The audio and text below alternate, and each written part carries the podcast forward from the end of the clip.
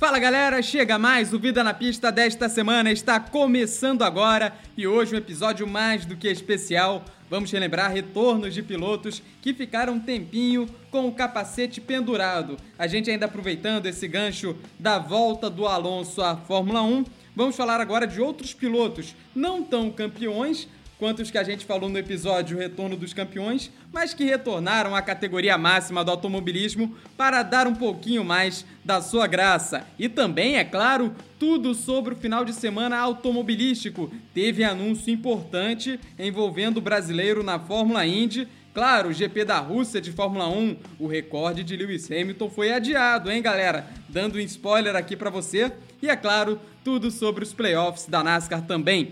Fique conosco, Vida na Pista está começando agora!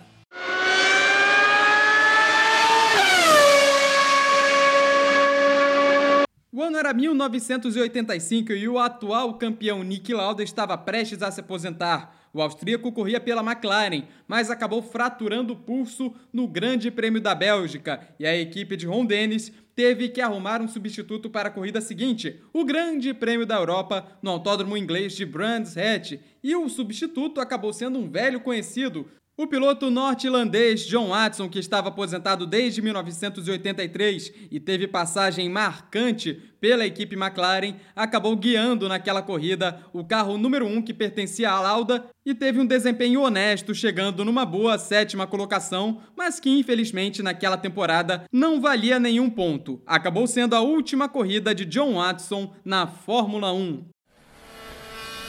So box, box, box. O ano era 1990 e os motores aspirados estavam de volta à Fórmula 1 desde a temporada anterior e os turbo mais caros tinham sido banidos. Isso abriu as portas para que várias equipes de menor orçamento entrassem na principal categoria do automobilismo o empresário Ernesto Vita queria construir um motor W12 para equipes de Fórmula 1, só que ninguém se interessou pelo obscuro propulsor. Resultado, Vita preferiu criar a sua própria equipe. Estava ali nascendo a Life Racing Engines. Sim, Life Racing Engines. A equipe usava o nome Life Motores de Corrida em tradução para o português. O primeiro piloto da equipe foi Gary Brabham, filho de Jack Brabham, só que acabou não se adaptando bem ao carro, que era um verdadeiro horror, baseado no antigo projeto do brasileiro Ricardo de Villa. Inclusive, vale lembrar, o brasileiro pediu para que seu nome fosse retirado daquele projeto, um projeto feito para uma outra equipe de Fórmula 1, que acabou não saindo do papel. O de Villa alegava que o carro não era seguro, o carro da Life, porque o projeto tinha sofrido diversas alterações e adaptações para que pudesse correr na Fórmula 1. Enfim, o Brabham acabou saindo da equipe porque achava o carro inseguro demais e entrava em seu lugar, surpreendentemente, o italiano Bruno Giacomelli, que havia feito várias corridas no começo da década de 80 pela equipe Alfa Romeo. Se ele não conseguiu vitórias ou resultados contundentes o suficiente, ele não fez feio e era um piloto considerado mediano. É claro que nem com Brabham, nem com Giacomelli o carro conseguiu ao menos se qualificar para uma corrida de Fórmula 1, marcando uma das passagens mais bizarras de uma equipe pela história da categoria. So box, box, box. Na temporada de 1995 nasceu a equipe Forte Corse, que corria com a bandeira italiana, mas contava com maciços investimentos brasileiros. E olha só, uma dupla brasileira. Pedro Paulo Diniz, um novato, à época considerado promissor, e o outro piloto era ninguém menos que Roberto Pupo Moreno, que estava fora da Fórmula 1 desde 1992, após uma passagem pela horrorosa equipe André Moda. O Moreno sempre foi um dos pilotos mais talentosos da categoria, mas que infelizmente, por conta de falta de patrocínio, não conseguia correr em grandes equipes, tendo seu melhor momento com a equipe Benetton, que não era de topo, mas brigava por vitórias e ganhou várias corridas com Nelson Piquet, antes da equipe se tornar o que se tornou a gigante Benetton da época de Michael Schumacher. Mas voltando a falar do Moreno, ele embarcou na Forte Corse, que era uma equipe considerada por muitos ítalo-brasileira, mas que infelizmente não teve uma boa passagem pela Fórmula 1.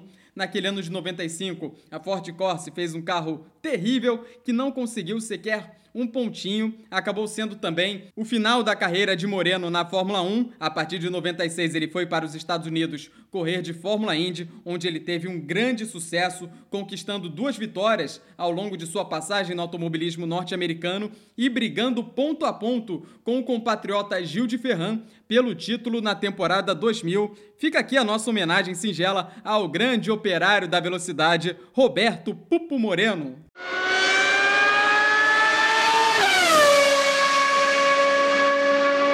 Pedro de la Rosa era uma promessa espanhola que acabou não vingando na Fórmula 1. No final da década de 90 e começo da década de 2000, ele teve passagens pelas equipes Arrows e Jaguar, sem muito destaque. Acabou conseguindo uma vaga de piloto de testes na McLaren no meio da década e nos anos de 2005 e 2006 substituiu por algumas corridas o colombiano Juan Pablo Montoya durante a conturbada passagem do campeão da Indy das 500 milhas de Indianápolis pela equipe de Ron Dennis. A partir de 2007, De La Rosa ficou sem vaga como titular e sua carreira na Fórmula 1, pelo menos como piloto principal, parecia encerrada. Eis que em 2010 Peter Sauber recompra a equipe BMW, que havia vendido para a montadora alemã no ano de 2005, e restabelece sua operação própria na Fórmula 1.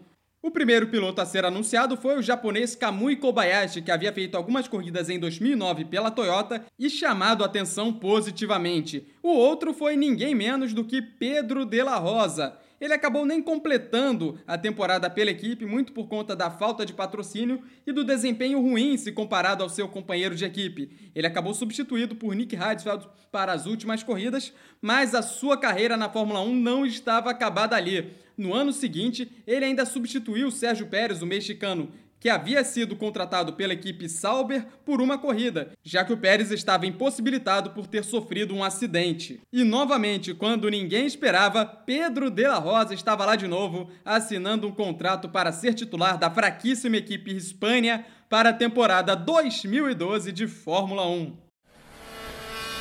So box, box, box. Em 2016, Felipe Massa anunciou sua aposentadoria da Fórmula 1. Ele deixaria a categoria máxima do auto conquistar 11 vitórias e um vice-campeonato. Ele teve uma despedida emocionante em 2016 no Grande Prêmio do Brasil daquele ano e fez sua última corrida em Abu Dhabi. Tudo parecia certo, só que não. Nico Rosberg, que havia sido campeão daquele ano, anunciou que estava deixando a Fórmula 1 após ganhar o título e com isso abria uma vaga na equipe Mercedes. O escolhido foi Valtteri Bottas, que era companheiro de Massa na Williams e estava confirmado para correr no time em 2017 ao lado do estreante canadense Lance Stroll. A Williams, portanto, acabou ficando com uma vaga e a solução não poderia ser mais caseira possível. Felipe Massa foi chamado a retornar o cargo de titular da equipe inglesa e correu a sua última temporada de Fórmula 1 no ano de 2017. Uma solução bem caseira e um retorno de um piloto que sequer tinha ido.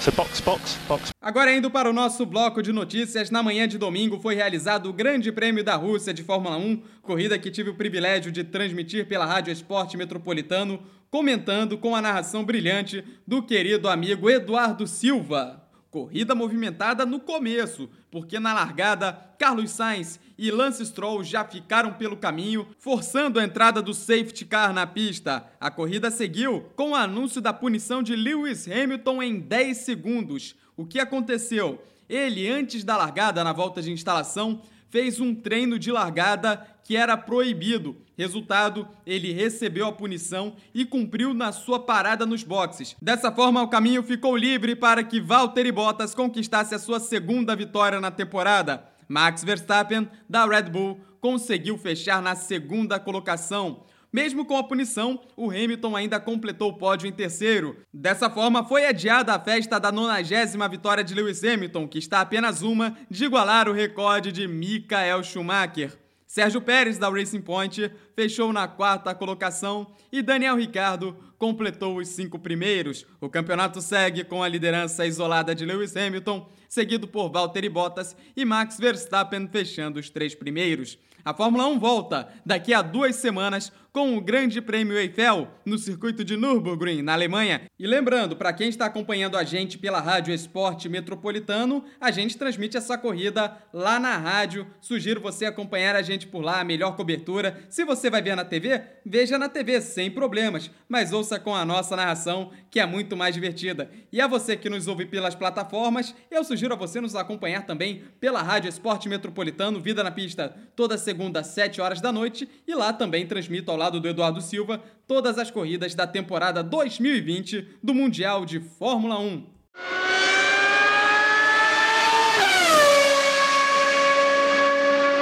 Neste final de semana não teve Fórmula Indy, mas nesta semana teve um anúncio que estremeceu as estruturas. Oliver Askew, piloto da McLaren, foi vetado por questões clínicas do Grande Prêmio de Indianápolis, rodada dupla que acontece no próximo final de semana. E seu substituto é ninguém menos do que o brasileiro Hélio Castro Neves, que fará sua primeira corrida fora da equipe Penske desde 1999. Vale lembrar que o Elinho correu neste final de semana, aí sim pela Penske, só que pelo IMSA, o Endurance norte-americano, na corrida em Mid-Ohio e ganhou a corrida ao lado do seu parceiro, o Rick Taylor. Vale lembrar que a Penske deixa o IMSA ao final desta temporada e o Hélio Castro Neves busca uma equipe na Fórmula Indy para correr como titular a partir do próximo ano Fica aí a grande oportunidade dele mostrar serviço pela McLaren e, quem sabe, conseguir para o ano que vem o posto de titular na equipe inglesa, já que o próprio Oliver Askew não vem conseguindo bons resultados ao longo desta temporada,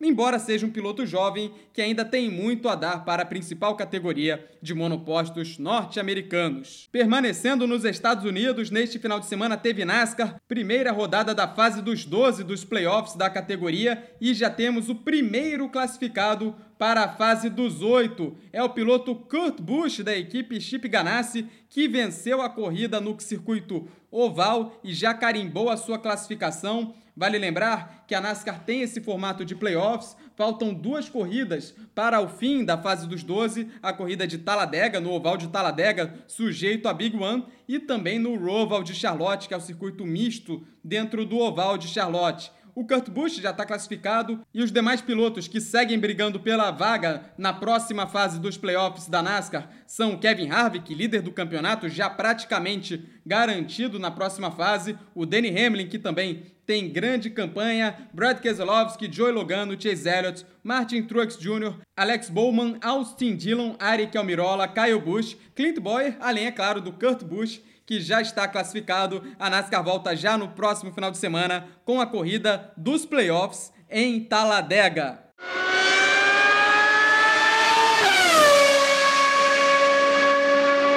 Bandeira ouvida na pista desta semana, muito obrigado pela sua companhia. A você que nos ouve pelas principais plataformas de áudio, Spotify, Deezer, iTunes, Google Podcasts e também a você que nos ouve pela Rádio Esporte Metropolitano. A gente volta na próxima semana com tudo sobre o esporte a motor no mundo e também, é claro, um pouquinho de história sobre automobilismo. Um forte abraço para você. Tchau, tchau.